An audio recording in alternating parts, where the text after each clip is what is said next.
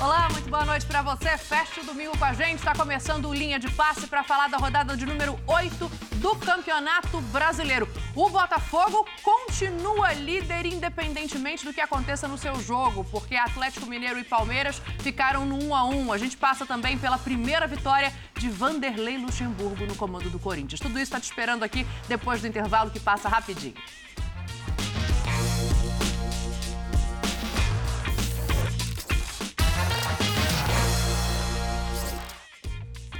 O Linha de Passo te faz companhia até às 10 horas da noite. Fica com a gente, vai mandando a sua mensagem para cá. O nosso primeiro assunto é o empate entre Atlético Mineiro e Palmeiras. Talvez o jogo mais esperado da rodada. Para dar boa noite para vocês, eu já quero ouvir um destaque: Pavon e Dudu. Renatinho, vou começar com você. Boa. Quem se saiu melhor no empate? Meu, primeiramente, boa noite a todos, ao fã de esportes. Difícil, porque foi um jogo que ele alternou muito, né? Controle. É, a gente viu muito até o repertório do Palmeiras de um momento subir um pouco mais o bloco, depois recuar um pouco. Eu acho que foi, acima de tudo, um jogo muito competitivo. Um jogo de muita intensidade, é, truncado em alguns momentos, mas você via conteúdo das duas equipes. É, acho que o Palmeiras teve até um pouquinho melhor dentro da partida. Acho que o Galo termina melhor. O Palmeiras escolhe em algum momento ali baixar um pouco o bloco e, e aí sim apostar um pouco na, nas transições. Mas foi um jogo, acima de tudo, de muita intensidade, que para mim tem sido o destaque do campeonato até aqui. As equipes que conseguem manter maior nível e mais ritmo são as que estão se mantendo em cima. E essas duas equipes, a gente vai falar do Galo, falar de Cudê e não falar de intensidade, eu acho que são duas coisas que andam muito juntas e aos poucos o Atlético está encaixando. Acho que viveu ali um momento onde precisava guardar um pouco mais a bola. O Atlético sempre teve muito volume, eu acho que isso se encaixou, acho que a confiança da equipe retornou. O Palmeiras, aquele time que a gente sempre fala, no, no, num bom sentido, encardido, difícil de bater, é difícil ganhar do Palmeiras. E eu acho que, no geral, é difícil falar, acho que foi positivo para os dois. O Galo foi um grande teste para ver até onde, onde esse time está mesmo na questão de construção.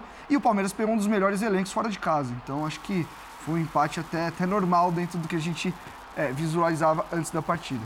Perfeito. Mário Marra, boa noite para você. Um Mineirão lotado, apoiando ali o tempo todo. Um gramado que ah. talvez não tenha ajudado, Triste. amigo. Roubou boa noite, teu destaque. destaque. Oi, Dani. Não, só fiz escada. É. Prazer estar com você, Eugênio, Breiler, Renato e com fã de esportes. Sim, assim, eu, é, eu, concordo com tudo que o Renato disse, assim, da competitividade, da entrega das duas, das duas equipes, um teste muito bom para o Palmeiras, um teste muito bom para o Atlético. Acho que muito bom mesmo para o Atlético, porque o Palmeiras é um time que, além de tudo, tem o mesmo treinador e as mesmas ideias, com algumas mudanças há, algum tempo. E o Atlético vem subindo né, de, de produção, então foi um teste legal para o Atlético. Ah, mas não tem como não falar disso, né?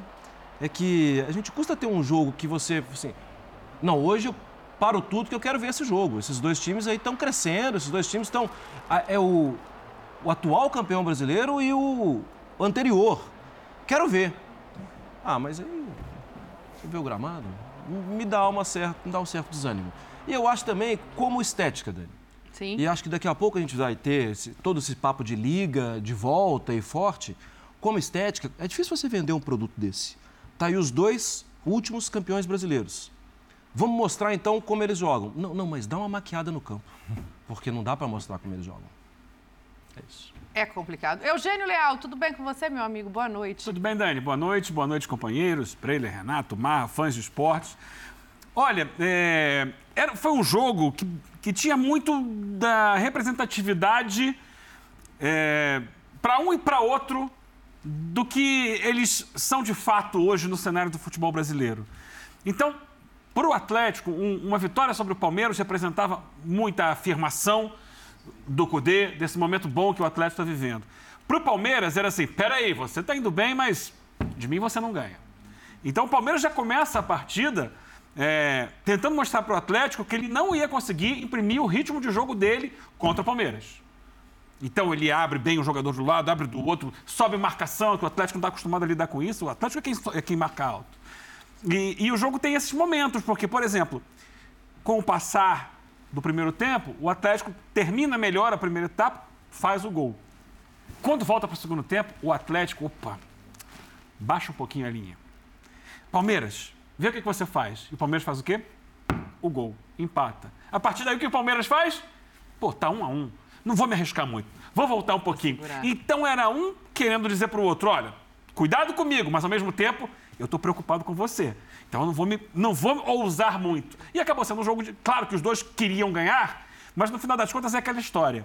Estando bom para ambas as partes, no finalzinho, opa, vamos tirar um pouco aqui o pé, vamos ousar um pouco menos, porque o resultado para essa disputa para este momento, de né? egos no momento é, é, é um resultado que servia para ambos. Uhum. Porém, ele não serviu para nenhum dos dois se aproximar do Botafogo. Sim. Que está vencendo. Vamos ver se vai terminar vencendo o América Mineiro.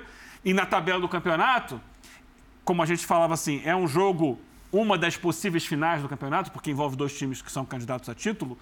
Era o jogo para um deles falar assim: eu vou ganhar esse jogo. Eu ganhei uma final e vou me apontar ali na frente.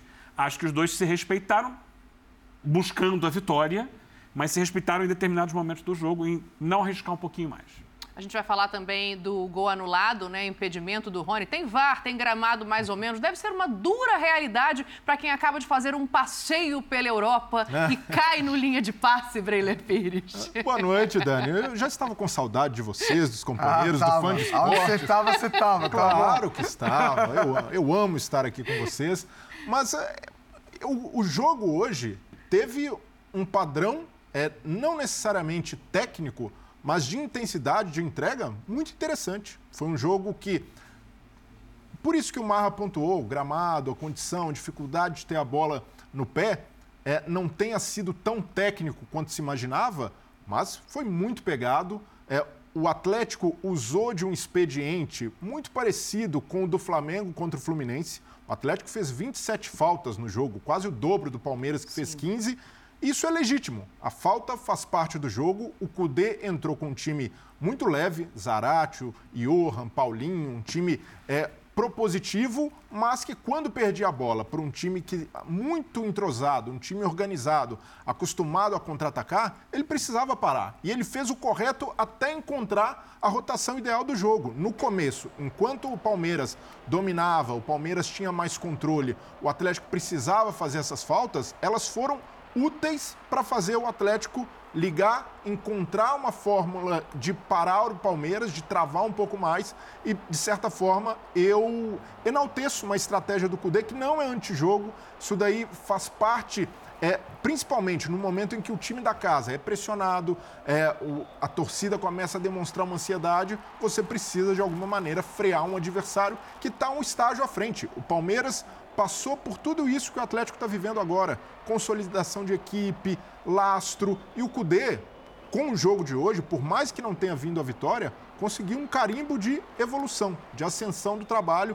Eram cinco vitórias consecutivas, agora um empate, mas com uma equipe que é muito mais consolidada. E para mim tem uma coisa. Com três empates, né, Marra? Só como informação, Sim, é. apesar é. de muitas faltas a mais, quase o dobro, né? 27 a 15 aqui, uh, o número de cartões amarelos é igual quatro cartões amarelos para cada lado. E, e, com isso, o Atlético perde dois jogadores titulares para o jogo contra o Cruzeiro, né? Para o clássico do próximo final de semana.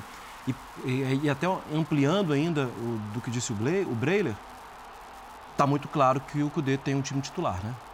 De todo o papo que ah, ele mexe muito, tudo, eu acho que ele estava fazendo diversas observações. Ele vai continuar mexendo, né? no próximo jogo ele forçosamente vai ter que mexer mas o time tem as suas variações dentro de um 11.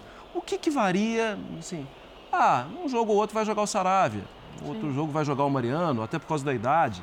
É, os zagueiros, Gemerson e Nathan Silva estão rendendo mais, mas alguns jogos vai jogar o Maurício Lemos, é, que hoje estava suspenso, mas é muito claro, o Mariano é a grande opção de mudança e hoje, até no fim do segundo tempo, ele muda de novo, né, quando ele tira o Rubens baixa o Patrick e dá mais espaço para correr pelo lado com o Igor Gomes.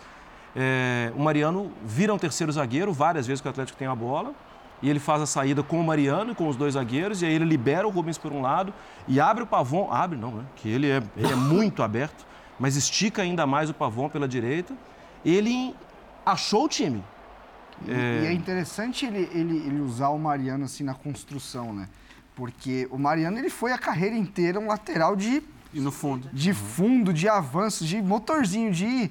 Isso é, são saídas. Se ele tem o Saravia, já é uma, um outro tipo de jogo. O Marcos e... Rocha do outro lado, no Palmeiras. Também. Quando é o Mike, tem mais capacidade. E hoje foram os dois jogadores com mais ações com bola no jogo. Em primeiro lugar, com alguma vantagem, o Marcos Rocha. O jogo é. do Palmeiras saía quase sempre com ele. Mas Sim. em segundo lugar, o Mariano. Duas é. ideias semelhantes, é. não idênticas. O posicionamento do Mariano é um pouco diferente do posicionamento do Marcos Rocha. Mas os dois eram procurados para começar e, a construir e, o jogo. E o, e o, Abel alterna, né? Ele, às vezes, ele usa o Piqueires como esse, esse terceiro zagueiro também. Ele, depende, dependendo ele faz um balanço, né? Quando é, um sobe, o outro é compensa. Isso. E, e faz... Aí também depende do ponta, qual ponta vai abrir o campo, né? Porque quando um avança... Mas legal destacar também, eu até tuitei sobre isso é, o 2023 do Pavon, né? Porque era um jogador que, Sim. quando chegou, eu mesmo falei, meu, tem o pé atrás, porque é um cara que. Primeiro, ele surge no Tadieres como uma das grandes promessas do futebol argentino. Seleção sub-15, 17, sub-20, pega a seleção principal, vai pro Boca, chega bem. Copa do Mundo. Copa do Mundo, sabe? E, e, e exatamente esse pavão que a gente está vendo. Aí começa a, a, cair de nível, ele tem problemas com, com polícia lá no, no, de assédio, não sei o quê, responde, é até preso, aí vai para MLS, aí tem uma lesão grave de LCA, eu acho que ele teve um ou dois LCA no, no joelho, aí ele volta pro Boca, não consegue jogar, aí ele é afastado porque ele assina com o Galo, aí ele chega no Galo e não rende. Pô, acharam o cara, eu acho que é o, talvez o melhor momento, um dos melhores momentos da carreira do jogador, que é, quando você fala em achar o time, tem a ver com ele. Tem. Porque muda muito... até sistema. E não tem outro veloz no elenco. É acontece uma coisa é muito é curiosa nesse time do Cudê, né? Eu não sei se vocês também enxergam assim, mas, ah, óbvio, o Abel tem um trabalho muito mais consolidado, muito mais uhum. firme do que é o do Cudê, que ainda está em construção. Mas para um momento que o Cudê consegue na partida de hoje é muito grande, porque, assim, eu vejo um coletivo subindo de produção e potencializando a individualidade, assim. O Paulinho primeiro, que chega e encaixa muito bem com uhum. o Hulk, agora, e não só pelo gol de hoje, Tanto é que o, o Hulk não está bem individualmente, se a gente for olhar. Sim. E o time, mesmo assim, é, é, é eu acredito exatamente nisso. O coletivo potencializando. Porque quando você tem um coletivo forte, você pode dar uma, um desconto pro Hulk por um dia que ele não tá legal. Isso. E tem dia que não tá legal. Isso e aí o Pavão né? fez e fez o que fez no jogo. É. E, e, aí acaba o papo de Hulk dependência, né? Porque, é, o, porque é o coletivo que funciona. É né? isso. E, e sim, né? O Hulk, eu acho que a gente tem que estudar o Hulk, né? O Hulk é um jogador de 37 anos e que mesmo quando ele não está bem, ele costuma entregar duas, três assistências e que ou sai gol ou o jogador perde o gol mas ele entrega. Hoje é preciso é dele valorizar a bola o Igor Gomes no segundo tempo? Eu acho que ele está envolvido ali naquela, meio? naquela jogada rápida. Acho eu que é acho que, que, é. é. é então, e aí o Igor Gomes chega na cara é do gol. Comprova o que você falou. Igor mas Gomes aí, entrou bem de novo. De novo. Mas eu acho que é preciso ver também. Ah, o Hulk, mal, o Hulk. a marcação do Palmeiras é muito boa. Sim. E aí ele vai perdendo, e o Palmeiras sabe, né? O Abel sabe que ele baixa, Esses que ele duelos, sai da né? posição. No meio de semana pela Libertadores foi com o Thiago Heleno, hoje foi com o Gustavo Gomes. Uhum né, essa questão é de, difícil de físico, tirar né? o zagueiro da área. E ele teve algumas dificuldades com, com o Gustavo Gomes, que é um zagueiraço. Tanto na saída do Gustavo Gomes aconteceu o que aconteceu, né? Que eu até brinquei que é que nem eclipse lunar. Às vezes ele erra. ele errou hoje. Porque é. mas, mas era, uma, era, uma, era, uma, bola, mas... não, mas era uma bola para ele temporizar, que a gente fala, que é retardar. Mas, Você não sai e joga o jogador pro lado. Mas ali o Pavon tinha chance de chutar também. Então ele, ele ficou naquela de escolha Pô, difícil. Tá falando tô falando, tô falando ah, tá, antes. Tô, antes. E no bote que ele sai para dar o é bote. É, que na verdade depois ali num contra um realmente. É, ali aí é o Luan. É o Luan, né? que... é o Luan que faz a cobertura. O que acontece? Ele desgarra, quebra a linha. E quando ele quebra, aí o Luan tem que fazer o movimento, o lateral tem que fazer o movimento. É, porque aí, também é. É porque isso. O, o Pavão passa na velocidade pelo, é isso. pelo Mas Gustavo o, Gomes. O, né? erro do Gustavo. Tava parado e ele progressou. Assim, se ele também. É, foi calcular mal o tempo. Porque se ele antecipa aquela bola também, fala, nossa, ele foi apostando que ele ia antecipar. E aí no momento que você quebra, aí é o efeito dominó. Quebrou, aí as coberturas tá têm que ter vindo. E por e isso que eu falei, eu acho que era o lance ali pra ele correr junto, não pra dar o bote. Corre junto, joga o pavão pro lado e espera o time se arrumar. Essa jogada eu fiquei vendo e revendo algumas vezes para entender por quê. O passe ali do Gustavo Gomes era para o Dudu. E eu fiquei me perguntando, onde está o Vanderlan? E tem a ver com aquele encaixe que a gente dizia. Da bola sair normalmente pelo Marcos Rocha. Sim. E muito menos pelo lado esquerdo. E havia uma inversão ali. E depois eu fui percebendo o que aconteceu em vários outros momentos da partida. O Vanderlan, lá na embora. frente, como ponta e o Dudu e o Dudu voltando. E o Dudu pra- dentro. É, e voltando aqui para se posicionar como um lateral para iniciar a jogada. Até porque tem mais qualidade técnica para pensar isso. E, e no lance do gol foi isso. Eu fiquei, mas cadê o lateral esquerdo? Ele estava lá na Já frente. tava dando É, e amplitude barra E profundidade. des- já. destacar também, Isso. de novo, o Arthur. Mais uma Sim. boa atuação, um jogador. Ele é muito tático. Se a gente observar o trabalho que ele faz o jogo inteiro, é- ele é quase incansável em fazer recomposição e não é aquele atacante que fica só ali na função defensiva. Ele se paga lá na frente quando tem oportunidade, mesmo com a perna direita, que não é a boa, conseguiu um bom um Da linha, cruzamento e da linha de três foi o único que não saiu. É, e, e tem, Tirou o Veiga, tirou o Dudu. mas porque ele não joga, né? Não é, É, ele, Ele joga não a Copa pode do jogar Brasil, a Copa do é verdade, Brasil. é verdade. O Abel fez muitas mexidas condicionado. O Dudu, por exemplo, não sai porque estava mal. Saiu porque precisou segurar para a Copa do Brasil. Eu te diria que todo mundo está fazendo mexidas condicionais. Eu, eu diria pra você que até planejadas antes do jogo. Sim, e é necessário. O calendário é assim, Não, né? porque você O tem, São você tem Paulo, os dados, você tem os exames, fez um ó. treino. Esse aqui vai quebrar. Sim. Então tem que tirar. Às vezes o jogo pede outra coisa, E você sai até- um pouco do esquema. Mas o Abel tem um padrãozinho mesmo, né? O Richard Rios entrando, ele troca sempre o, o Rocha pelo Mike, o Mike pelo Rocha. Ele troca sempre os jogadores de beirada, porque ele fala que trabalham muito no sistema dele. Não, e é um elenco equilibrado que permite ao treinador, ainda mais com a chegada do Arthur, fazer essa, essa rotatividade sem um grande prejuízo. Antes, o Palmeiras até sofria mais quando precisava mexer no time. Hoje, o Arthur, principalmente lá na frente, claro que entra o Breno Lopes, Flaco melhorando, o próprio Hendrick cai um pouco o nível, mas ainda assim a possibilidade de ter um jogador com a intensidade do Arthur, com a recomposição e com a qualidade técnica é fundamental. O Arthur até às vezes, o torcedor que pega ali um recorte do jogo vai falar, pô, como erra o Arthur? Mas é natural, porque é, um, é um jogador, um atacante Participa de armação. É- é o tipo- E é, e é muito útil, é um Erra, mas não tem problema coletivo. nenhum. Pode continuar errando. Porque, assim, é, porque é, É o como tipo... o Hulk no Atlético. Isso, é o tipo do cara que. O Palmeiras contratou diversos jogadores é, naquela. Vamos tentar uma aposta aqui, uma outra ali. Esse jogador é bom, né? Os números têm mostrado É um isso. perfil de contratação, né? Só que o Arthur é completamente diferente disso. O Arthur é. contratei um titular. E ele é um titular. É um cara que está entregando dia após dia. E se a gente falou aqui do, do 11 do Atlético, do Cudê, que já está certo, é, o, o Palmeiras tem até os reservas já certos. É isso. A gente já sabe. Uns- é, é um processo 18. a, Sabe o que me faz pensar num ponto? Porque é, hoje, eu não sei se até pela maneira como os times estavam impostados e pelo gramado, o Veiga fez uma partida abaixo do que ele pode render. É, e aí, com as saídas que a gente viu recentemente, talvez ele seja um jogador que seja mais difícil de você substituir nesse time com as mesmas características, assim. É, tanto que hoje, é, quando ele sai, existe uma, uma modificação que não é exatamente para a mesma função, né?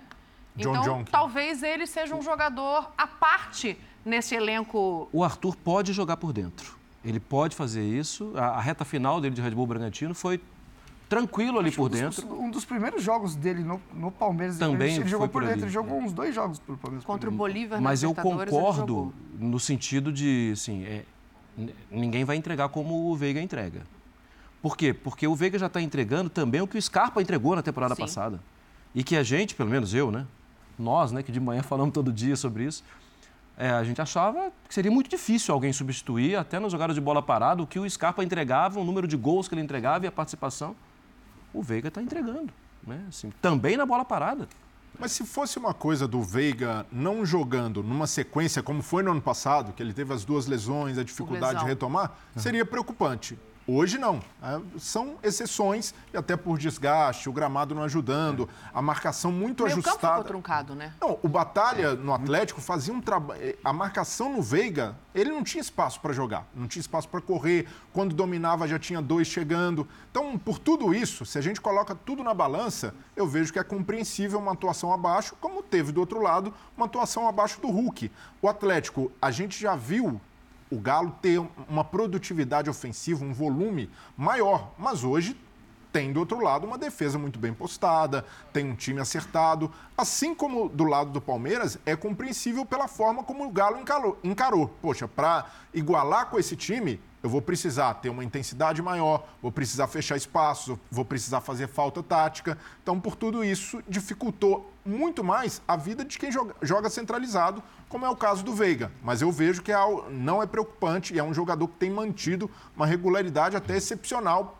pelo fato justamente de não ter um reserva da posição. E, e, o lance do gramado, é, é, até legal a gente discutir um pouco mais, porque às vezes as pessoas pensam assim, ah, é frescura, ah, eu jogo aqui no campo de terra. Enfim, a gente.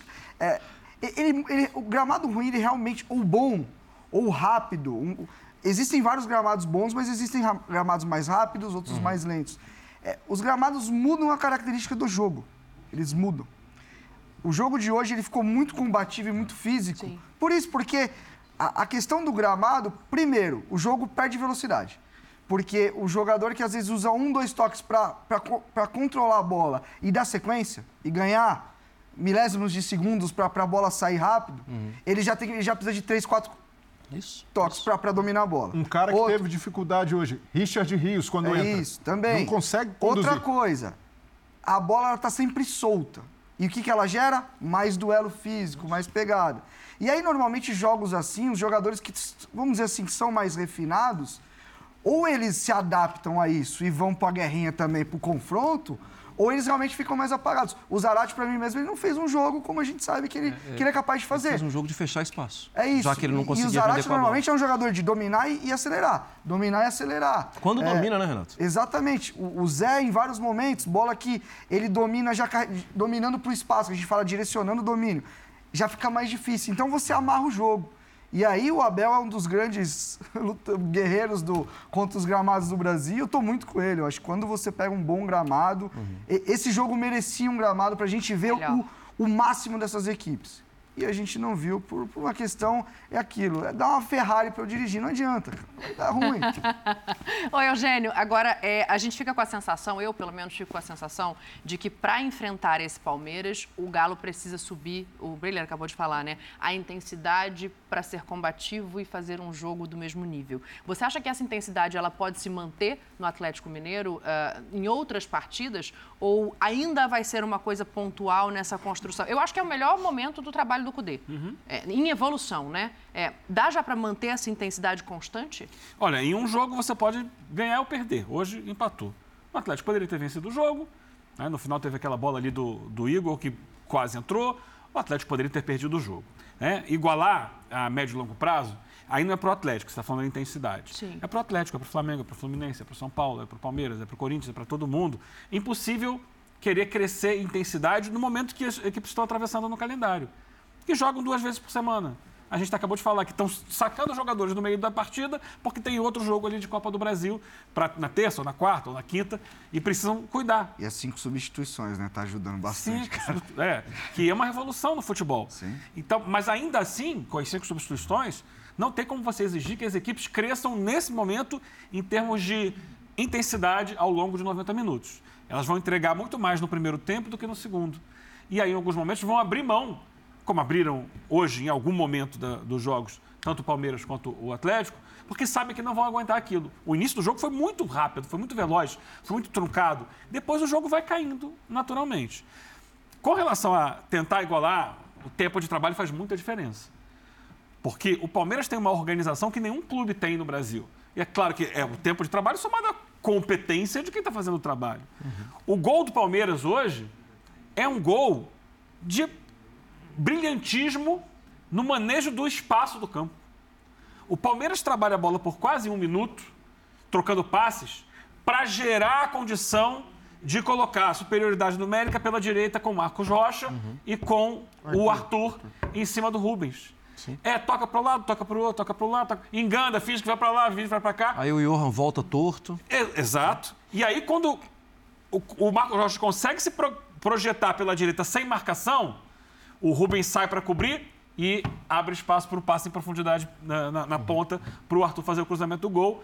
Para um Dudu, que vem também na diagonal da esquerda para o meio, livre, de sem marcação. e, o pre... e, o preenchimento da área, como o Palmeiras conseguiu Sim. chegar de fato de forma contundente. Esse é um gol que não sai por acaso. Sim. Uhum. E é uma estratégia, uma organização que demanda qualidade e tempo. Qualidade o Cudê até tem. Eu não sei se um dia o Cudê, ficando 10 anos no Atlético, ele vai ter o mesmo tipo de pensamento do, do Abel hoje no Palmeiras. Cada um entende futebol de uma maneira. Mas o Palmeiras hoje é muito sólido eh, na, nas ideias de jogo. Ideias defensivas e ofensivas. Ele sabe trabalhar com isso. É claro que qualquer time tem limites. O Mauro Naves brinca, fala que quando o Palmeiras joga mal, empata. E não foi, não foi o caso Nem que hoje. tenha Não. jogado mal hoje. Porque foi, É, um jogo hoje foi um jogo de competição. né? É, eu não achei que ninguém Mas, foi mal mas hoje. você, Isso é- esse- você olha para o jogo e você vê alguns, al- algumas falhas coletivas no Atlético que você não vê no Palmeiras. Uhum. Porque tem esse legado todo. O Atlético está encontrando os caminhos dele, Por outro coisa lado, que né, o Palmeiras já tem sedimentado. Por outro lado, a gente essa semana levantou números do jogo do Atlético do meio de semana, né? 44% das ações do Atlético são pelo lado direito. Os gols variam. Quanto o Atlético Paranaense, por exemplo, os dois gols saíram pelo lado esquerdo. Pela esquerda. é. É, e o gol hoje, e boa parte das ações, não sei se 44, não deu tempo de ver ainda, Claro. também pelo lado direito. É, e, e ainda assim, continua forte pelo lado direito. Se eu sei, eu não sou nenhum gênio, os adversários sabem. Né? Eu parto do princípio que lá tem muito mais gente, gente muito mais qualificada que eu. É, os caras sabem que o jogo do Atlético muito sai por ali. Só que sai forte. Então é difícil combater. Hoje, de novo, saiu jogada por ali saiu gol por ali. Sim, é saber uma coisa, né? Conseguir combater é outra completamente diferente. É, a gente falou de um a um, o jogo acabou empatado no começo, o primeiro gol foi anulado, que foi um gol do Rony. Nossa, É, então, vamos dar uma passada na imagem, porque gerou alguma polêmica sobre estar ou não impedido. É um gol lindo, mas existe ali a possibilidade do impedimento. O VAR acaba recomendando a anulação do gol. Então, quero ouvir vocês sobre isso. E acima de tudo é um gol muito Rony, né? Muito. É, Meu, ele que- luta por isso. Que insuportável no bom sentido, cara. Os dois zagueiros, ele briga, ele tromba.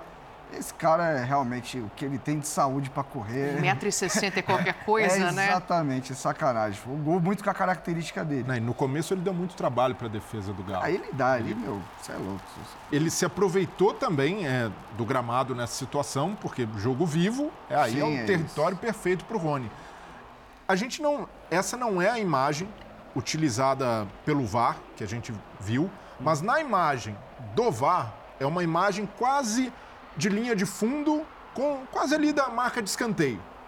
Ali fica muito difícil, até para ser didático, como é a proposta da CBF, de mostrar claramente que o jogador estava em impedimento, porque o ângulo não favorece e o ângulo não favorece nem mesmo traçar as linhas. Sim. Então, por essa imagem, se o VAR só tinha essa imagem, ali de fato é muito complicado. A gente precisa padronizar a câmera do impedimento. Precisa ser igual em todos os jogos. No jogo do Corinthians, o gol do Roger Guedes é analisado ao vivo, isso entra no telão, a torcida do Corinthians até participando e com a imagem lateral, com a câmera como deve ser.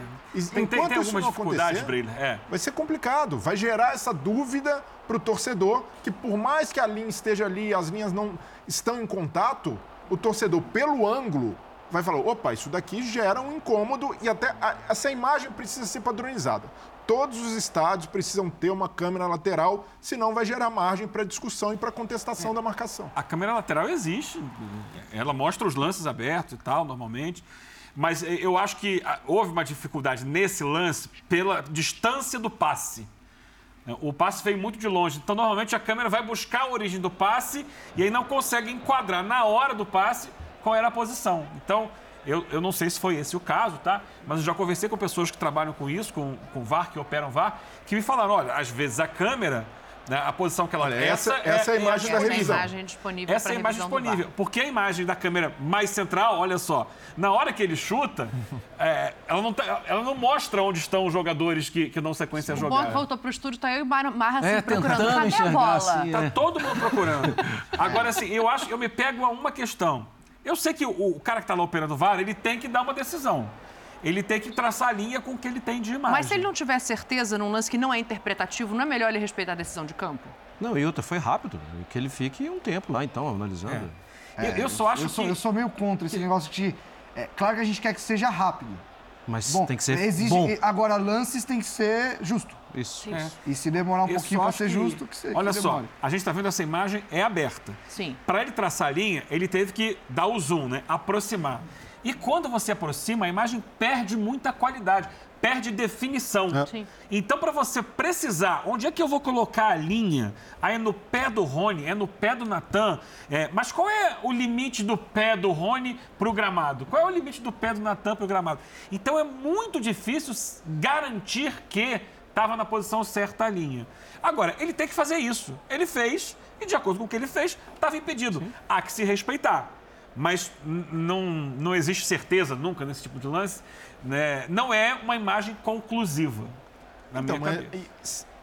é preciso sincronizar todas as câmeras disponíveis pelo VAR.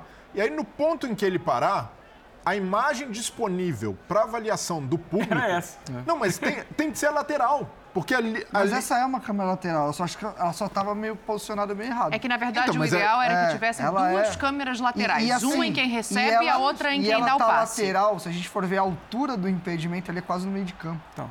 Ela, É. tá, ela tá bem lateral mesmo. Então. Porque ela tá acostumada a trabalhar um pouco mais ali perto da entrada do, Exato. do Você tem a terço câmera ofensivo. 1, que é. a É. câmera central, que é a que mostra o o jogo É, a maior essa, parte talvez, do tempo. essa talvez era melhor a central. É, é a câmera 1. Né? Você tem a câmera de impedimento, que não apareceu pra gente. Sim. E essa câmera, que aparece é a câmera da linha de fundo. É, então. Ela, ela tá essa, quase essa, ali essa na pra mim é linha de lateral, fundo. cara. Não, mas ela, olha só, se você Ela olhar tá a altura dela, É, é, t- da tanto linha é de que ela tá na diagonal, assim. Então, a câmera lateral ela fica no meio da intermediária. Esse é um Essa lance- imagem não aparece. Eu não sei exatamente por quê. Se não estava focado, se eh, não estava, eles dizem, eh, calibrado.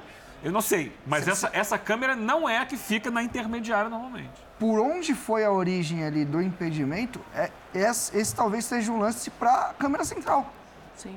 É que a Porque câmera é- central, na hora do passe, não, ela não pega não também. Não vai enquadra. pegar o Porque ela não tá tão aberta. ela tá mais, é. Olha, é isso Por isso que eu a sou a favor de câmera aberta. Ou seja, é um lance dificílimo que a gente vai precisar do áudio do VAR para conseguir Ah, compreender o que É, passou na cabeça de quem estava ali na Nossa. operação do VAR para orientar o Braulio a anular esse gol do Rony. Tem um outro lance ah, que a torcida do Atlético fica reclamando de um pênalti. A bola bate na mão do, Do Marcos Rocha. Rocha. Mas é, eu, eu não sei, eu fico com a sensação, a gente pode rever isso agora, mas que é aquele lance que assim, a bola espirra na mão depois de bater num lugar muito próximo. É o lance que o Hulk Mas- bate. Bate em outro É, jogador. exato. E espirra na mão dele. Então eu quero ouvir vocês. Eu Desvia não marcaria. Gustavo Gomes. É, não, a Depois vai- velocidade do lance, o cara. Ele nem abre o bração. Eu- É, tem uma imagem de trás que mostra o braço um pouco mais aberto, mas a dúvida fica. O braço foi. Está Ele- mostrando a imagem depois que ele toma a bolada. Então a ele, bolada é, faz. ele gira. Ah, não Eu- tem jeito, gente. Isso aí. Na verdade, quando eu tô em transmissão aí, a Renata Roel, o Simon não tá com nós, aí o narrador fala, e aí, essa mão? Eu falei, não sei, velho. Cada dia é uma Não coisa. sei, pergunta pra É arbitragem. isso, cada dia é uma Mas coisa. alguém Mas- marcaria este pênalti? Mas eu, não. eu não marcaria ao toque, de Eu não fato, no marcaria. braço do Marcos Rocha. Isso daí é indiscutível. Sim. Mas depois de um desvio e de um chute muito forte, que o Marcos Rocha nem tem a visão totalmente É. da bola, né? Ele E a não- mão dele tá na frente do corpo. É, ele, ele tá gira, fazendo. ele gira, faz o movimento Não, pra se e- proteger. E outra, né? Esse lance, a bola demorou a sair por quatro minutos praticamente. O jogo a parar. Sim. Então o cara do VAR, ele teve quatro minutos para vai para lá, volta para cá, vê o braço. É verdade, bem, bem observado. Bom, então tá aí. Ninguém na mesa daria este pênalti e vamos ao vivo ao Mineirão, porque Tchatcho Kudê fala depois do empate em 1 a 1 No, eh, o- vamos a comenzar por el tema do gramado. La verdad que, que tener que hacer un juego eh, de, de esta magnitud con dos times que intentan jugar, porque él también juega muy bien. Son un grande time, tiene un gran entrenador, pero tenemos que encontrar alguna manera con la, con la federación o con algo, trocar horario, pero es una lástima que, que no, no de cierto o, o de la manera que puede dar un espectáculo para la gente con, con este gramado, la verdad. Eu resalto los jugadores, los dos times que intentaban jugar, pero hay que estar andando campo para, para saber realmente cómo está. Eh, una, y no sé cuándo vamos a poder solucionar eso. Eso para comenzar. Después, o de árbitro, eu no, no, voy a opinar, eso es una, una apreciación de você. Mas sí de la jugada que acabo de hablar do penalti, o no sé si hablaron, pero acho que era penalti. No, no, no acho que a mano estaba en una situación natural o tratando de sacar a mano y la bola va para gol. Eh, esa principalmente puede ser reclamación, o Timmy eh, sobre el juego en sí, o, o tuvimos alguna dificultad do inicio do jogo con, con la bola longa, eh, que sabíamos que iba a acontecer, porque tem gente muito rápida que, que, que ataca bem o espaço, mas depois corrigimos o, o, e, eso como, como, déficit y, y, quizás no iniciamos de todo bien a segunda parte, eh, donde acho que, que casi la única jugada de, de Palmeiras fue el gol. Y ten, ten jugadores eh, con mucha cualidad y solo so precisa a veces tener una para, para que dar cierto. Ahora, en cuanto a, al juego en sí, eh, acho que, eh, que tuvimos más control, que fuimos a buscar más, que tuvimos más situaciones, que el posicionamiento del campo fue bueno y que prácticamente no, no sufrimos. Eh, bueno, intentamos por, los dos costados llegar eh, y, y, bueno, Timmy, eu acho, si, si estoy errado, me fala porque esto es muy rápido, acho que puso las condiciones del juego ante un grande rival que juega muy bien que por momento cuando no você no no no no no, no presiona bien y no y no y no da eh, cierto en esa presión ten, ten jugadores que pueden salir y, y, y manejar bolas pero pero bueno uno seguramente cuando fale a ver eh, va puede hallar que él lo merecían ganar yo acho que, que al revés que o Galo fiz o mérito para, para ficar com os três pontos. Cudê, boa noite. Boa noite. Você falou aí que para você o Atlético teve mais o controle do jogo contra um adversário que é o atual campeão brasileiro, tem um orçamento até maior que o Atlético. É um técnico que já está aí mais tempo, né? Que foi campeão brasileiro da Libertadores. É, como que você vê esse jogo como parâmetro para o Atlético brigar por título? Porque pode pegar esse Palmeiras no mata-mata lá na frente e no próprio Campeonato Brasileiro. Seu time reforçado, jogadores voltando aí de lesão, tem janela do meio do ano. Esse time do Galo, ele tem condições? Esse jogo mostrou que pode brigar por algo forte? É, eu, eu, acho que, que, que sim que te, tinha em frente, o time hoje tem em frente um grande rival. É, com muito potencial, como você fala. Eu falei antes do jogo, há alguns times que têm, têm a ventaja, entre comillas, que, que o, o tempo de trabalho do treinador e, e que, bom, Palmeiras é um deles, que, que tem essa vantagem e que, e que a verdade tem um jogo muito definido e, e, e imponer as condições do jogo, para mim, acho que, que que a maneira que o xeito que estamos xogando entusiasma a, a torcedor e e é gusto deso, mas ten que seguir trabalhando e e, bueno, e, e como falei, hicimos un bon xogo ante un gran rival eh, eu acho que, te, que podíamos haber ficado tranquilamente con, con os tres puntos mas deu, deu así, temos de seguir eh, trabalhando, pero hoxe foi unha boa medida para eh, para saber dónde estamos y, y, a eso que estamos a la altura de, de, uno de los mejores eh, times de Brasil, sin, sin duda, ¿no? Eh, y, bueno, eh, vamos a continuar trabajando, a continuar eh, mejorando. Y, y, bueno, el tiempo, como se fala, vamos a incorporar a, a alguna gente que, que está saliendo o, hoy ya teníamos por caso Octavio bien, en buenas condiciones y, y, y, bueno, estamos vamos a seguir esperando a gente que se está que se está recuperando. Eh, o melhor y o que más entusiasma para mí, si puedo falar, eh, es que empatamos ante un grande rival y, y o, o bastidor está muy ruim. Y eso para mí eh, me entusiasma, ¿entiendes? Porque eso quiere decir que no importa con quién juega eh, o el nivel de rival, no queremos ganar. Y, y, bueno, eso, eso es muy confortable para mí, más allá del dolor de haber perdido dos puntos en casa, ¿no? Oi, Cudê, boa noite para você. Tá aí, olha, a avaliação de Eduardo Cudê sobre perder dois pontos em casa. Então, ele enxerga o empate de uma maneira injusta. A gente troca de assunto, agora vamos para a Arena Neoquímica para falar da primeira vitória do Corinthians sob o comando de Vanderlei Luxemburgo. Veio no nono jogo. Ele tinha pedido 10 lá atrás. E, na entrevista coletiva, deu confiança ao time. Vamos ouvir o professor. Essa vitória ela é um percentual meu, né, de 30% e 70% dos jogadores. Eles construíram a vitória. Que eles competiram do primeiro minuto ao, ao, último minuto do jogo. Mas eles competiram muito mais no segundo tempo, porque não foi só questão de marcar, competir, roubar a bola do adversário. Nós roubamos muita bola e criamos contra-ataque é, em função da roubada de bola. Então, acho que é, a competição no segundo tempo foi muito mais aquela que nós esperamos deles. Vamos falar assim, né? Na confiança, acho que o Renato voltou. É, o departamento médico praticamente vazio, né?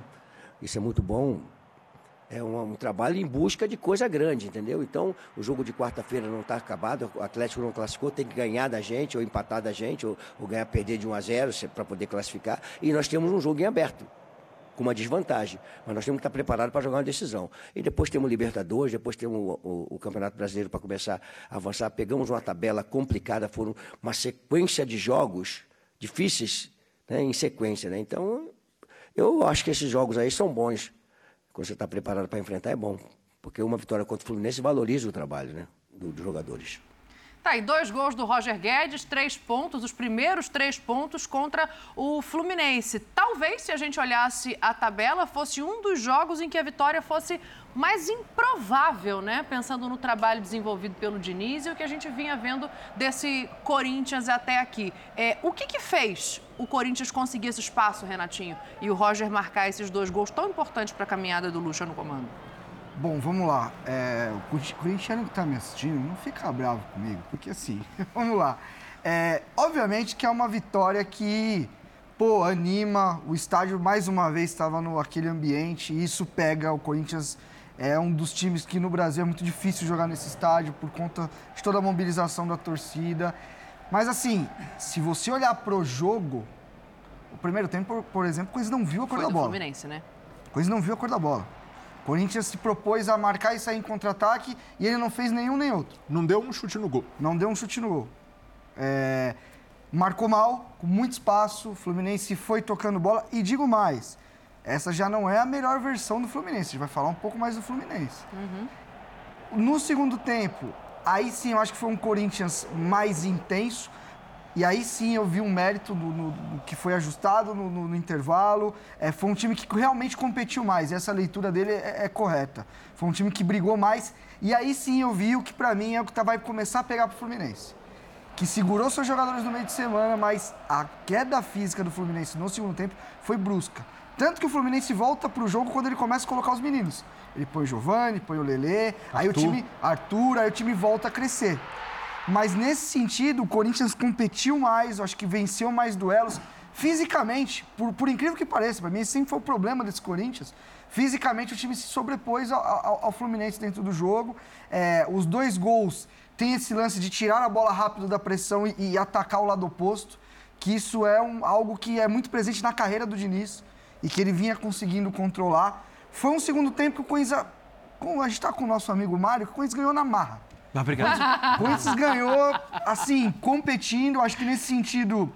Eu nunca achei que esse time. Eu vejo muito torcedor quando as coisas não vão bem, os caras falam assim: ah, é má vontade, os caras não hum. correm. Eu nunca vi um problema, esse problema no Corinthians. Nunca, nunca vi.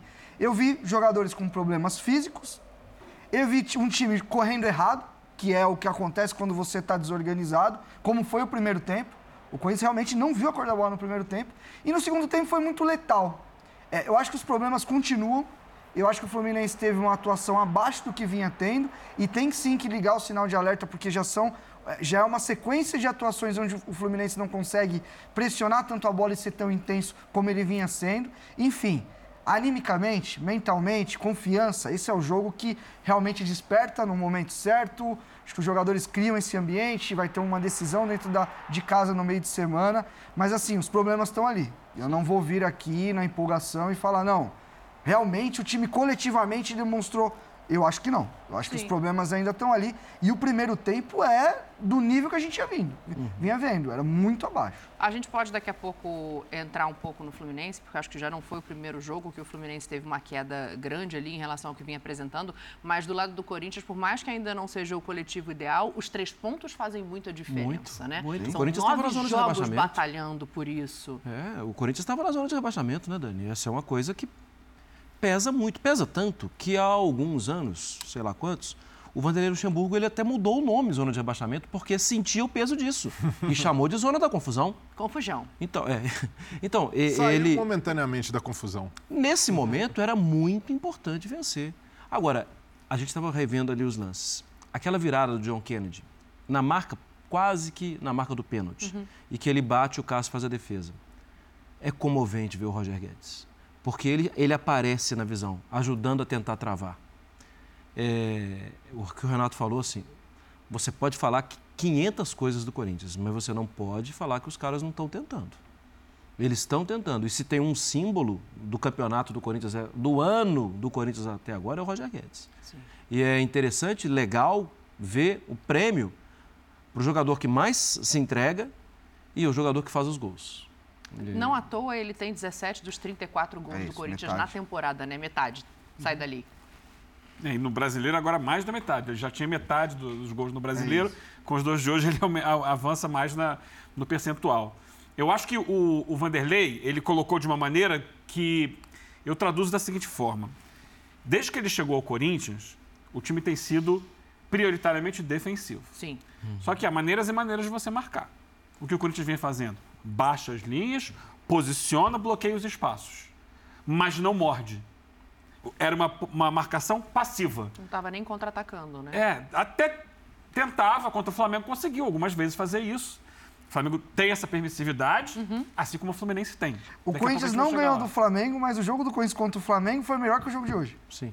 É, É, o primeiro mas, tempo mas era o segundo perder, tempo hoje já foi diferente. É isso. Porque a grande mudança, a chavinha que mudou é. E eu lembro do, do Luxemburgo ter falado após o jogo com o Argentino Júnior, que quando saiu o Paulinho e entra o Rony, o Rony estava saindo para caçar. E ele falou assim: não, fica aqui. Posiciona. Porque é isso, é bloquear o espaço. Vamos ocupar aqui para não deixar o time adversário chegar na zona de finalização em boas condições. O que muda é, há uma percepção de que o Fluminense não está conseguindo, e não conseguiu no primeiro tempo, embora tenha tido muito mais posse de bola, entrar naquela área. E é o desgaste físico. É, tem dois lances no primeiro tempo que, para mim, definem muito o que acontece depois no jogo. São duas faltas do Felipe Melo no Yuri Alberto. Numa- um- na primeira ele já merecia o cartão, não leva, na segunda, ele Segunda, leva o cartão. Ele, ele, ele faz o mata-leão no, no- no- Ali é o limite da defesa do Fluminense. Ali acaba a possibilidade do Felipe Melo matar na falta a jogada. No segundo tempo ele já vai pendurado para o jogo. E o Corinthians percebe isso. Já tira. É, ele já estava pendurado e ele não é substituído, ele é substituído depois. Depois, lá na Depois do frente. 1x0, é. É, depois do 1x0. Já saiu o primeiro, o primeiro gol sai com ele. Ou seja, o Fluminense não podia mais matar essa bola quando ele perdia ali atrás. E aí o Corinthians se, sal- se- se solta, passa a ser mais agressivo na marcação, tentar recuperar a bola do Fluminense e começa a encontrar os espaços, porque o Fluminense dá esses espaços. É uma coisa antiga do, do Diniz, que depende muito para ser corrigida de uma intensidade que o Fluminense perdeu.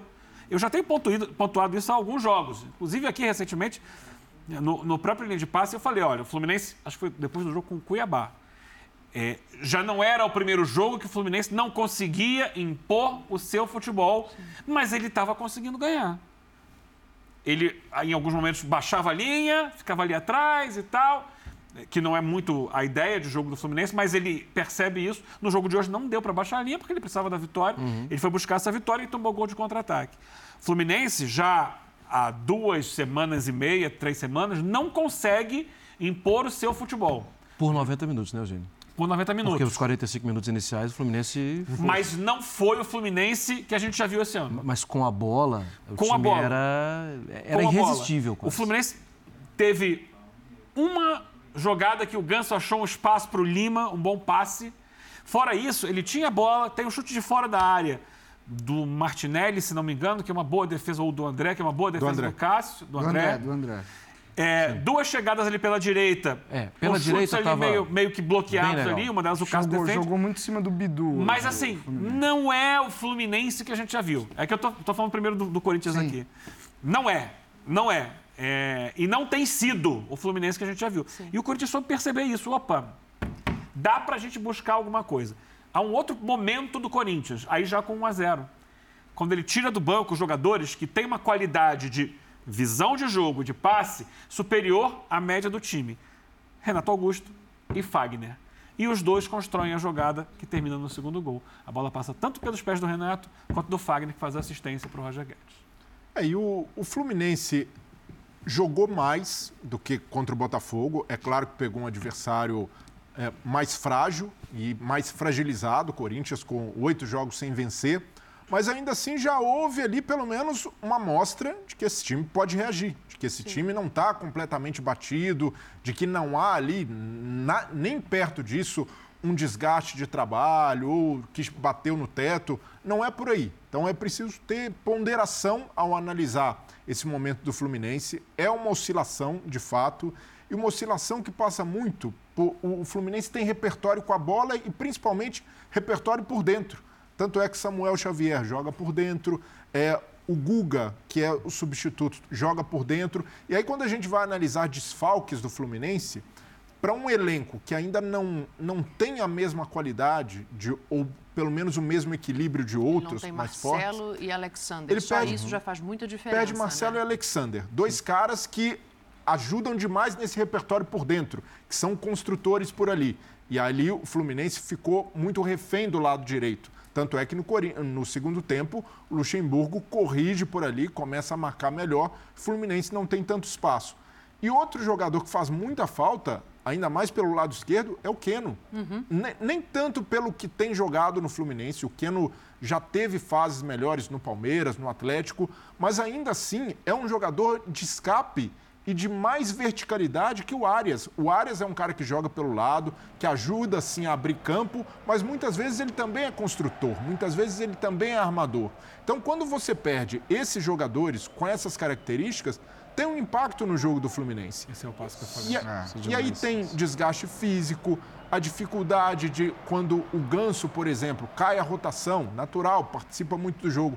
Você não tem um substituto à altura. E não vai ter. E, e não vai ter, mas é, é uma dificuldade, sim, do Fluminense de conseguir é, ter um repertório por fora, pelos lados, principalmente quando tiver esses jogadores. E o- os jogadores que entram hoje no Fluminense são também para jogar por dentro. John Kennedy e Lelê são praticamente dois centroavantes.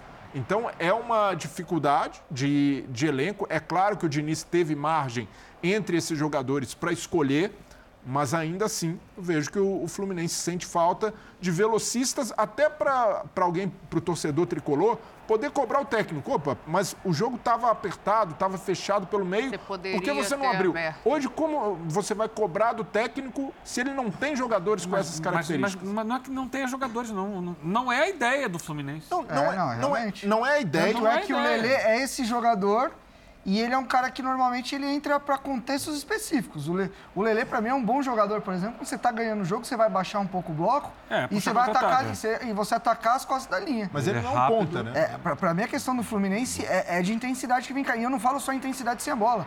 É também pra girar a bola. Quando a gente fala em intensidade, todo mundo acha que a palavra intensidade é sobre marcar, pressionar. Não, intensidade é a força que você faz a bola circular. É o ritmo que você impõe dentro do jogo.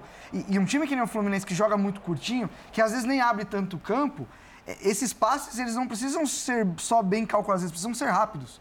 Pra gerar E desequilíbrio. precisos e, e diferentes. E né? diferente, você E precisa não alternar tá a rota. E, e realmente, eu, pra, pra mim, o Fluminense, por exemplo, produziu no jogo pra ter feito pelo menos um gol. Sim. Claramente. Não, o primeiro tempo do Ganso foi muito bom. Foi. O primeiro tempo do Fluminense, Fluminense. foi bom. Eu concordo com o Eugênio que o Fluminense não. Por exemplo, você olha É, pro Cano. O Cano não teve finalizações nítidas como ele normalmente tem. Não teve, né? Porque o Corinthians bloqueou muito a entrada da área e, por outro lado, deu o chute de fora. E o Fluminense teve chutes perigosos por- de, de fora, assim. Então, é, a Então, o questão... chute de o fora, é, é- é, às vezes, é se livrar da bola. É, teve um momento eu no primeiro que tempo. Não, eu achei que, o- todos tiveram um critério, não foi bola assim, ah, vai lá. Teve um momento no primeiro tempo que o próprio Ganso, ele faz o sinal, se não me engano, pro Arias, que é calma, calma, vamos tocar a bola. Sim, sim, sim. Porque o Arias sentindo a dificuldade de fazer aquele jogo funcionar, ele começou a rifar a Acelerar bola. demais, É, lançar, É, então, eu- chutar. eu tive essa impressão, Que não é e- a característica do Fluminense. e aí eu fui acho até que assim, olhada. isso soma um desgaste físico com um desgaste psicológico. Também. Porque esses caras são cobrados para buscar algo diferente o tempo inteiro. E eles não estão conseguindo manter o nível que apresentavam até um mês atrás. Por Mas exemplo, é foram, físico? foram Deixa eu 22 só- finalizações. Diga, diga, diga. 10 foram de dentro da área e 12 de fora. Eu até achei que tinham sido muito mais de fora, mas fora, finalizou é. de dentro. Só para pontuar, é, durante o jogo, eu estava no, no Twitter e aí a gente comentei alguma coisa sobre a partida e, e um, um companheiro internauta falou assim: é que o Fluminense ainda não achou o cano. Eu só fui ver essa mensagem um pouco antes de entrar no ar. Eu falei: continua sem achar. Não achou, realmente, no jogo, não achou. Não achou. O cano não recebeu uma bola para finalizar. Contra Ele finalizou de- também, no meio né? de campo só, não foi? Sim. É, mas, ele lá, chutou- nada, mas é, aí não, é isso, é, então não, foi- eu não acharam foi- ele. É, vou até olhar se foi a única. Olha, Não, foi a única. Não o, chutou. o Fluminense não né? vence já há quatro jogos, né? É, e eu fico pensando, diante da vitória de hoje, que eu acho muito representativo o Luxemburgo conseguir uma vitória a partir do momento que ele começa a usar com mais força os jogadores mais jovens. O Mendes na direita, o Bidu na esquerda. O Rony não é um primor técnico, Segundo mas jogo é sem um sofrer gol. caçador. São dois jogos sem sofrer gols. E aí eu fico me perguntando, Marra, o quanto do futebol hoje ele é físico? Porque aí do outro lado você tem um Fluminense que melhora quando entram os garotos, que tem Martinelli, se eu não me engano, voltando de lesão, ou, ou é o Lima, Martinelli. o Martinelli, né, voltando de lesão. O Lima tinha ficado fora Do de um jogo de jogo, quinta. mas era, era por outro motivo, não era... É que ele não, não foi viajar para. É, exatamente, não foi por causa disso. Então, assim, quanto do futebol hoje passa pelo físico, independentemente, ou óbvio que tem ali as proporções, mas é, quanto hoje precisa ser o físico para que qualquer tipo de jogo dê certo? Muito, muito. E Cada vez mais. debaixo do nosso nariz, a gente vê a média de idade do Corinthians sair de 30 para 25. Sim. É, você pega o, a Premier League, que terminou hoje, já estou até de luto. É, durante boa parte, durante boa parte da temporada, o, o Liverpool era um time cansado em campo. Na reta final, a média de idade cai de 30 para 26. O time começa a ganhar, ganhar, ganhar. É muito físico. É muito físico porque o jogo é muito rápido e ele é um jogo, como disse o Renato, de muita intensidade. E, e lá, mais do que aqui, é, os caras não, não dominam a bola. É de primeira, é rápido. Então, sim. E aí está um outro mérito do Vanderlei Luxemburgo. A média de idade do time baixou e ele aguentou, porque não é fácil colocar Fagner e, e, e- e Fábio Fábio Santos no banco. Sim. Não é fácil. Sim. E não é fácil colocar Fábio, Fagner e Fábio Santos no, no banco e o time perder. E ele mantém. Então, assim, E o Murilo, né? Que foi um grande ganho Que- ali na zaga. que ninguém E a E- melhor notícia do Corinthians de 2023 é Equi- esse moleque. Não, que e ninguém equi- pensava. Equilibra a linha de defesa. né? Mas, o, Ah. mas o Murilo, acho que ele já entrou com, na reta final com- do. com um pouco. Acho que ele até jogou com o Fernando, o Cuca usou. É, o, o Murilo. É, ele, ele já vem, tem se consolidado, mas ajuda muito, né? Porque o Corinthians tinha uma linha de defesa muito envelhecida, Sim, contando e- até com Cássio.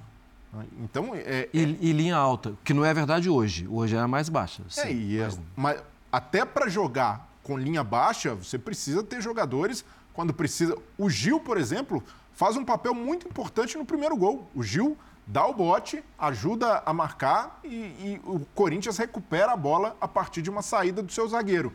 Então, com esse time um pouco mais físico, o Corinthians consegue se equilibrar e a gente tem percebido no Flamengo, por exemplo, e até o Sampaoli bate nessa tecla dos problemas físicos e eles são inegáveis. Ontem contra o Cruzeiro, no segundo tempo, ficou evidente que o, Palme- o Flamengo tem esse Você problema. vê semelhança em algum aspecto nisso?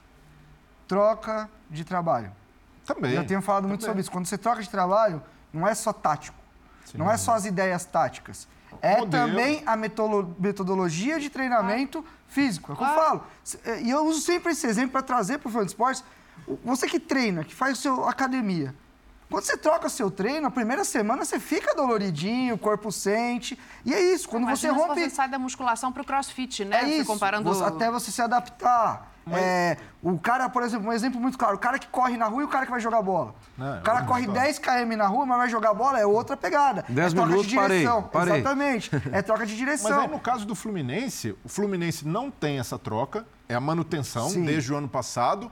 Mas nem por isso ele está blindado do desgaste que é natural. Sim. E, a- e ainda mais. Você olha para o Inter, o Inter trocou praticamente seu departamento inteiro de preparação. Sim. Sim. Então a gente está falando de, de, de, De uma questão que de uma é questão- inerente a todo mundo, E né? aí a gente vai além. Por que essa questão? Porque a gente está falando de quase metade do campeonato com estrangeiros, que é outra metodologia, Uhum. que tem uma outra cultura de jogo.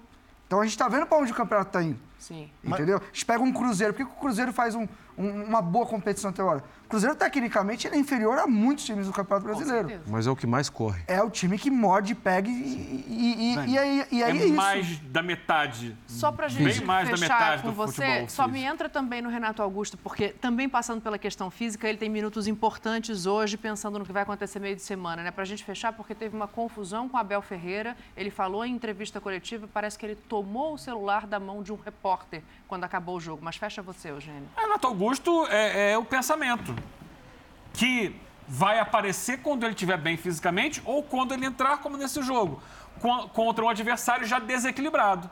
Ele entrou contra um Fluminense que já tinha mexido muito na sua estrutura tática, estava desorganizado defensivamente. Essa é uma questão que o Diniz tem dificuldade, porque ele abre mão de toda a organização defensiva para se lançar o ataque, não é a primeira vez.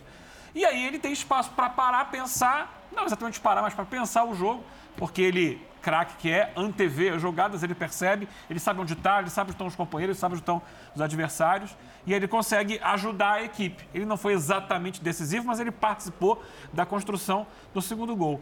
Agora, acho difícil contar com o Renato para 90 minutos jogo após jogo. Ele não É vai gradual. entregar. É. Não vai entregar. Tanto é, que hoje o Luxemburgo Mesmo foi que muito seja bem. gradual, não é 90 minutos jogo É após jogo. E, e nisso o Luxemburgo foi muito bem também. Ele coloca o Renato, mesmo descansado, no lugar do Maicon, que estava fechando o lado esquerdo, e fala pro Roger. O Roger volta. é você que vai fechar. Não, esquece Além de ter voltar. jogado poucos minutos, ele deixou o Renato liberado também. Pra sentir o jogo, pra ir botando ele no ritmo de novo. Ainda mais voltando de contusão. É, não. Tem é que ser isso. usado com inteligência, com parcimônia. É isso. É, não é assim, não. Usar, usar bem pra usar sempre. É isso. É aquele chocolate que você vai comendo só um pedacinho pra não acabar. Isso eu não consigo. Basicamente é Isso esse o. Renato Dani, Augusto de hoje. Só, só fazer Fala, uma menção rápida aqui à, à torcida do Corinthians. O torcedor que foi bastante desrespeitado ao longo dos últimos dias. A troca do fiel torcedor tem causado vários transtornos. e aí, até isso, os clubes têm de ponderar bastante. eh, Até que, o, por mais que o, o princípio seja nobre, de modernizar o programa de sócio-torcedor, de lá na frente facilitar a vida, não pode fazer isso com a temporada rolando, ainda mais que a- já era previsto que a migração de sistema levaria tempo, não, não seria algo tão automático. Não pode fazer isso no meio da temporada, ainda mais no momento em que o Corinthians está precisando de apoio incondicional, de muita gente no estádio. Hoje já caiu o público. Foram 35 mil, muita gente com dificuldade, não só para ter o ingresso, mas com o ingresso na mão para acessar o estádio. Então é mais um. é um- a gente tem é, listado aqui, e é uma lista grande, de várias falhas, de vários vexames da, da diretoria do Corinthians, e esse é mais um. Você não pode, com seu maior ativo, o maior patrimônio do clube, tratar dessa maneira, ainda mais num momento crucial. Então, o torcedor do Corinthians, que foi hoje, e a gente, tempo chuvoso em São Paulo, friozinho, problema para ingresso e o torcedor lá dando apoio incondicional, é de se exaltar, mas o Corinthians precisa fazer sua parte e resolver esse problema. Já que topou é, trocar no meio da temporada, ainda mais no momento crucial, agora é o momento de dar satisfação ao torcedor, de ser transparente e resolver logo, porque a gente não pode o torcedor é, chegar no estádio com ingresso e não conseguir entrar. Teve gente entrando com jogo em andamento. Então, isso daí, para quem paga religiosamente ali, mensalmente, algo que é difícil você fidelizar o seu torcedor, não pode ser submetido a esse desrespeito como tem sido submetido torcedor corintiano nos últimos dias. Perfeito. Olha, a gente já vai falar aqui da vitória do Botafogo, líder com cinco pontos de vantagem agora para o segundo colocado, que é o Palmeiras. Eu vou voltar nesse jogo entre Atlético Mineiro e Palmeiras, porque o Palmeiras saiu reclamando muito da arbitragem. Os jogadores não falaram na zona mista em protesto contra a arbitragem e houve uma discussão entre dirigentes do Palmeiras e os árbitros envolvidos na partida. Uh, um produtor da TV Globo estava gravando essa discussão quando Abel Ferreira vai até ele e toma o celular da mão dele. Uh, aí o Abel vai para a entrevista coletiva e a primeira coisa que ele fala é justamente sobre esse assunto. Vamos ver o Abel Ferreira. Eu queria só, antes de começarmos a, a coletiva, fazer aqui um esclarecimento é uma vez que aqui todo mundo gosta de transformar um, um copo d'água numa tempestade, esclarecer aqui alguns detalhes. Primeiro, passou-se aqui uma, uma discussão ou uma confusão ali no túnel entre o nosso diretor desportivo e um, e um, e um dos assistentes uh, de, arbitragem. Uh, e tinha ali, não sei se eram repórteres ou quem eram, a filmar tudo. E eu peço desde já desculpa se me excedi, porque são coisas de futebol, são coisas que estão dentro de futebol e isto é muito nosso, mas infelizmente hoje toda a gente tem câmaras e telemóveis em todo lado. Peço-me desculpa se me excedi, a minha intenção foi só isto é, para, isto é de futebol, há coisas que a imprensa não tem que saber, mas antes que isto vire uma tempestade, porque já sei como é que isto funciona aqui, são coisas que se passam no futebol e está aqui só esta introdução esclarecida antes que isto vire um, uma tempestade. Abel, é, queria que você falasse da arbitragem em si, do gol do Rony de bicicleta. Arbitragem. E, só, só, mais uma coisinha, é, além do lance polêmico. É, eu percebi que você conversou muito com o quarto árbitro, né? Em alguns momentos você até se desculpou com ele, estava tava rolando um clima ali entre vocês. Aí você tentou é, presentear o quarto árbitro com a camisa do Palmeiras também, ali naquele momento do Anderson Barros, nervoso. Queria que você falasse um pouquinho de todo esse contexto do lance. Foi exatamente nesse, ainda bem que falas nisso, foi exatamente nesse contexto. Achei que o quarto árbitro teve, pelo menos comigo, uma, uma um comportamento que eu particularmente gostei ele fala comigo, não fala quarto, fala comigo. E a verdade foi essa. Eu fui, quando eu fui presentear o árbitro com a minha camiseta, presenciei essa discussão toda que deve estar para aí em algum, alguns jornalistas, ou quem lá estava, porque eu nem sei se eram jornalistas, se era, se era torcedor ou o que era. Estávamos ali todos ali. E a única coisa que fui, fui afastar, nem, nem me lembro muito bem o que é que eu fiz. Era um repórter da Globolina. Era pronto, mas se, é, se, se, era, se era, se era, eu não, eu não, eu não reparei, achei que há coisas que têm que ficar nossas, têm que ficar dentro do futebol. mas pronto, foi, foi só isso. Em relação ao árbitro, realmente foi uma. Ele teve paciência comigo, ouviu algumas, algumas situações que foi, por exemplo, a primeira transição do Arthur, que na minha opinião é amarelo, ele não deu. Uh, aquela entrada por trás, logo a seguir, no Veiga, que era amarelo, ele não deu. E a primeira falta que o menino faz, ele deu amarelo falei com ele a seguir outra vez a questão do, do, do lance do gol, eu não, vou, eu não vou falar. Falo só da questão dos últimos 10 minutos, há um lance em cima do Vanderlei, que na minha opinião é amarelo, mas eu fui sempre tendo um diálogo muito cordial e honesto com o quarto árbitro, por isso eu queria presentear o, o quarto árbitro com, com a minha camiseta, mas estava essa confusão toda que vocês assistiram. Uh, e pronto, foi só isso.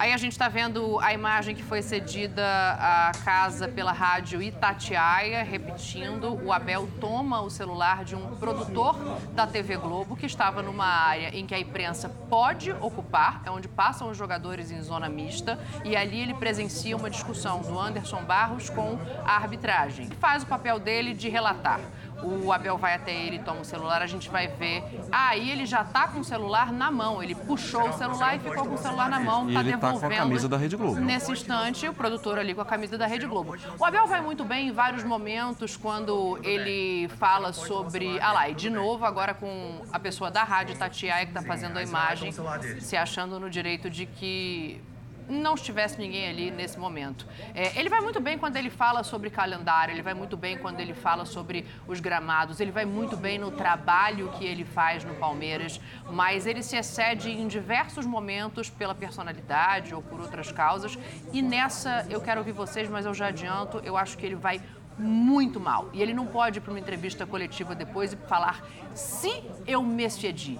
É óbvio que ele se excedeu. Ninguém tem o direito de tomar um celular da mão de outra pessoa, por mais que discorde de uma imagem que está sendo feita. Fiquem à vontade. Não, é isso, Dani. E ali a gente nem precisa pontuar que o profissional estava a trabalho, não estava de brincadeira, e que fosse uma pessoa, um funcionário do Mineirão, que estivesse por ali e tenha filmado. Ali é um espaço com acesso de outras pessoas. Se o Abel tivesse dentro da casa dele uma pessoa que entrou ali, ele não permitiu, olhe lá, poderíamos relevar esse tipo de comportamento. Mas aí, chegar a esse ponto de tomar um celular é, é, um destempero muito grande. A gente, eu particularmente, já defendi várias vezes o Abel é, quando até vão para discursos de intolerância, discursos que restritivos e reativos à presença de treinadores estrangeiros, quando ele eleva o tom em algumas cobranças e que são até necessárias no futebol brasileiro, Sim. mas nisso daí, de fato, nem o torcedor palmeirense pode defender esse tipo de situação, porque se um dia o torcedor palmeirense está no, no Allianz Parque, tem acesso ao, a um espaço de atletas, está é, tá ali de alguma forma visitando o estádio e resolve filmar e chega alguém para tomar o celular, um segurança, isso não, não pode ser admitido, muito menos para um treinador, alguém que tem essa posição de liderança. Então, de fato, é o, a gente não, não pode deixar de condenar esse comportamento do Abel e, e, tirando a parte, a parte do mérito, se tem razão ou não de reclamar com a arbitragem. E ali até o Anderson Barros costuma ser ponderado nesse tipo de reclamação, não é um cara é, espalhafatoso, de, agressivo com a arbitragem, e aparentemente ali estava reclamando estava conversando, não estava sendo. É, não, e é isso que é, é, é legal pontuar, porque não Sim. parece ser realmente um negócio muito ríspido. Não. Tipo, ele realmente saiu da caixa ali, porque não estava tendo uma briga o repórter, ele tá. Existe até a divisória ali, ele não está dentro da divisória. Ele tá. Sim. Ele tá no Na lugar, área reservada ele, ele tem que estar no lugar que ele está. É, o Abel. É como, é, tudo que você falou, a gente elogia pra um monte de coisa, mas tá no erro, como a gente fala. A gente não, tá no viajou, é. viajou nessa. É. E, Esse é um daqueles dias que ele fala que depois ele fica com vergonha e tal, né? Assim. É mas, mas o que me chama a atenção é isso, Marra, porque com a cabeça fria, na coletiva, ele ainda começa o discurso no se eu me excedi. Ele tem é. dúvida? Não, ele sabe que se excedeu. Ele sabe. Mas aí é, é o ponto de saber reconhecer e de fato mudar. Sim. Porque quando ele diz, ah, não, até a minha esposa me cobra para que eu mude o comportamento em campo. E a gente já viu que ele tem uma dificuldade enorme de ponderar, de baixar esse tom, o que, é, o que vai ser bom para ele, para a carreira do Abel. Imagina um técnico que tem essa quantidade de advertências e aí, de novo, não entro no mérito se tem razão ou não. E não, várias vezes em reclamações de arbitragem, mas que nesse ele caso tem razão. Não, não tem absolutamente nada a ver. O mérito não, pois é, mas é, é, é não ser agressivo, é não cruzar essa linha. Uhum. E aí ele claramente, muitas vezes com a arbitragem, a gente não sabe de fato se ele cruzou. Ele diz: não, eu não me excedi, eu só conversei com o árbitro, me expulsou. Agora, nesse caso, que a gente tem as imagens, tem até a imagem dele tomando o celular do produtor, uhum. isso daí é uma imagem para ele refletir, fazer uma autocrítica de fato e mudar esse comportamento, dar indícios de. Porque, como grande treinador, ele é, mas às vezes se destempera e, de fato, é algo que um líder, alguém que está na posição dele, não pode ter com tanta frequência. É, é sempre para nós, da imprensa, é, constrangedor, digno de sorriso amarelo, quando a gente tem que falar do papel da imprensa. É, mas ali, a imprensa está no lugar dela. Não, não fez absolutamente nada de errado quem estava filmando. Até porque, quando você está ali trabalhando, você tá, o seu chefe mandou, faça imagens disso, daquilo, daquilo. E quem está fazendo, está fazendo, está trabalhando, única e exclusivamente trabalhando. É, com a roupa da imprensa e tudo mais. Então, não entenda que a gente, que eu estou sendo corporativista, porque não, ali não tem erro. Tá vendo esse cercadinho ali? Esse cercadinho é área para a imprensa. Isso acontece em Belo Horizonte, em São Paulo, e isso acontece no Zimbábue, em qualquer lugar do mundo. É uma área reservada para a imprensa é, o Abel sabe que está errado. Ele não tem que tomar o... Gente, vamos para o princípio básico? Ele não tem que tomar o celular de ninguém. Lógico. Né? É, imagine a gente, sobretudo no subúrbio, na periferia, é muito comum reclamações de moradores quando há uma ação policial violenta que passa dos limites pessoal vai filmar, que é a forma de defesa, e o policial chega com autoritarismo e toma o celular. Isso não é admissível. E, e essa conduta vale para o futebol também. E mesmo que houvesse uma infração, um excesso por parte de um profissional de imprensa, ah, o cara está na área que não é reservada para a imprensa, entrou ali, não é o momento, não justifica tomar uma câmera, tomar um celular. Porque essa é uma atitude é, violenta, uma atitude de destempero. E ali o Abel, ele tinha, ele poderia se queixar, pô, você está filmando aqui para depois fazer um, um sensacionalismo. Ele pode questionar isso. Agora, isso não dá a liberdade nem o direito de tomar E uma outra, câmera cara, de um profissional de imprensa. Assim, já fez. Abre a coletiva, meu, tô no erro, fiz coisa errada, foi mal, pô, tem que parar com isso. Ele, ele é um cara que me parece ter a reflexão, como você disse. Não, ele até se desculpa, É isso. mas Mas, Não, então, ele não se é, desculpa. Ele não se desculpa, ele fala, se eu me excedi, não, você se porque excedeu, é. vocês da É imprensa gostam de fazer tempestade. É isso que ele fala. é, é o, é o famoso me desculpa E o ponto... a quem se sentiu ofendido. É isso. E ali não tinha tempestade. Isso que é o mais maluco, porque Era uma a, a gente vê saída de, de, de campo muito pior que essa. E até no Mineirão, a gente já viu com várias. rapaziada pegando no pescoço do outro, que é coisa voando pra tudo. Não. Bebedor voando. É, é isso. Ali no- no mesmo lugar ali, né? E ali, por mais que tava tendo uma reclamação, não tava ninguém enfiando o dedo na cara de ninguém, é, ninguém xingando a mãe de ninguém. Parecia que era um negócio mais tranquilo. Do Tanto- jogo. Do jogo, de, de questionar, e certamente questionando a questão do impedimento do Rony, que a gente questionou aqui também.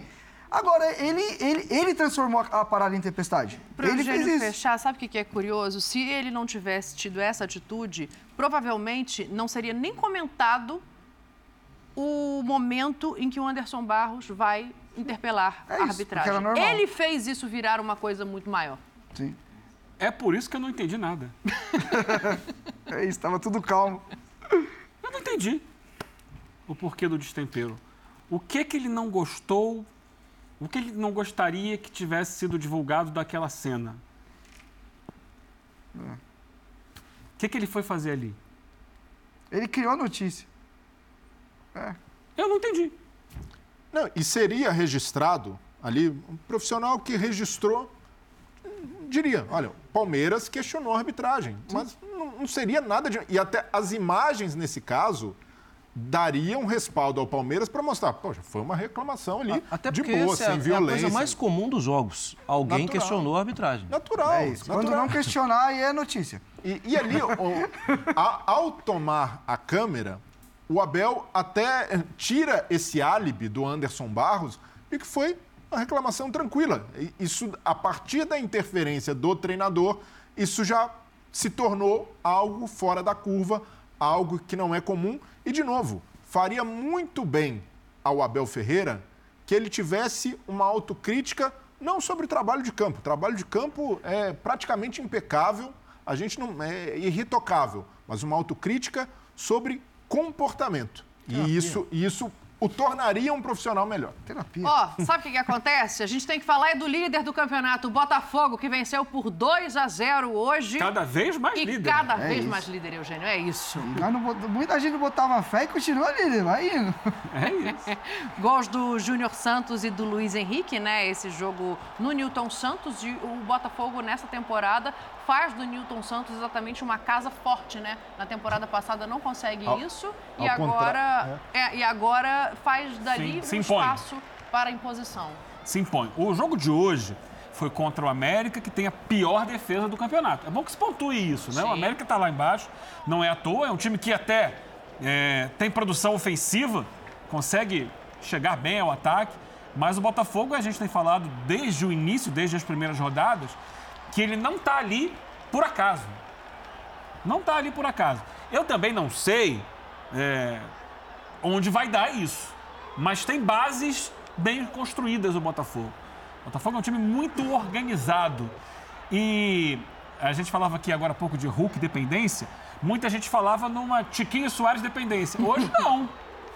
Ele não jogou. Hoje não teve Tiquinho Soares. E nem no meio de semana, não fez gol também. É, não fez gol, mas estava lá. Tava lá.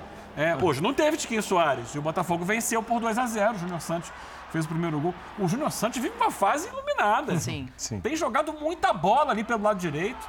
E o Botafogo é um time sólido na defesa, que tem alternativas de jogo, tem variações táticas, mas que, acima de tudo, é um time muito eficiente no ataque. Então ele, você não vai ver o Botafogo chegando o tempo todo, mas quando ele chega, ele tem bom aproveitamento. Em cima disso, ele está conseguindo ganhar seus jogos. É, um belo trabalho do, do Luiz Castro, com um elenco que não é dos mais fortes, mas ele está conseguindo potencializar. Ô, Eugênio, A questão é fôlego para a temporada. Mas professor Luiz Castro está fazendo o torcedor do Botafogo sonhar. Está deixando o torcedor do Botafogo sonhar que mesmo que numa análise fria a gente saiba que a missão do Botafogo de sustentar essa liderança no brasileiro é hercúlea, vai precisar de fato é, tirar muito mais.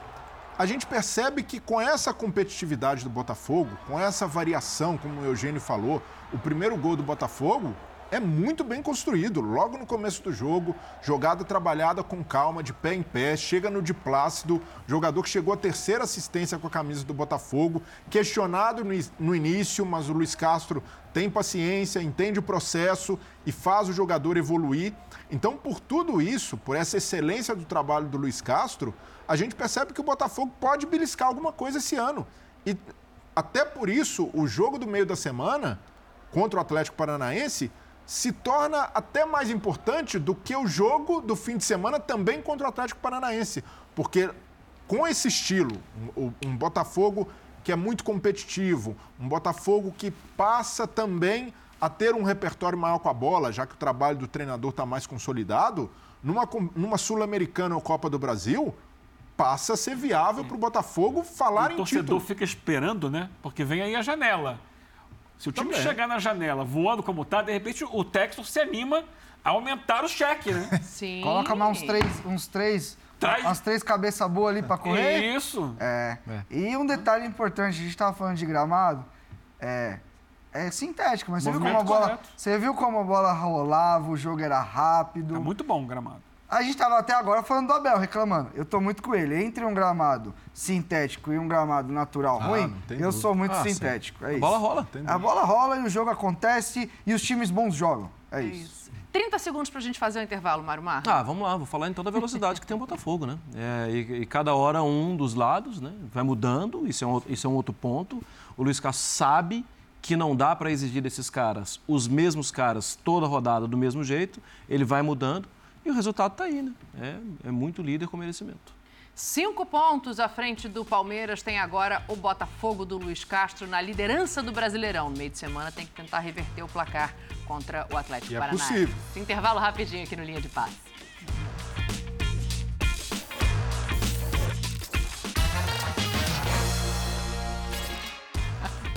Obrigado pela sua companhia, uma boa semana pra você. Amanhã estaremos todos on em nosso Seu cabelo de Kim Kardashian hoje ficou sério, hein, meu? Ó, família Tá vai- sujo, passar no companhia. reality. Beijo, meus amores. Valeu. Até amanhã. Tchau. Obrigado pela sua companhia.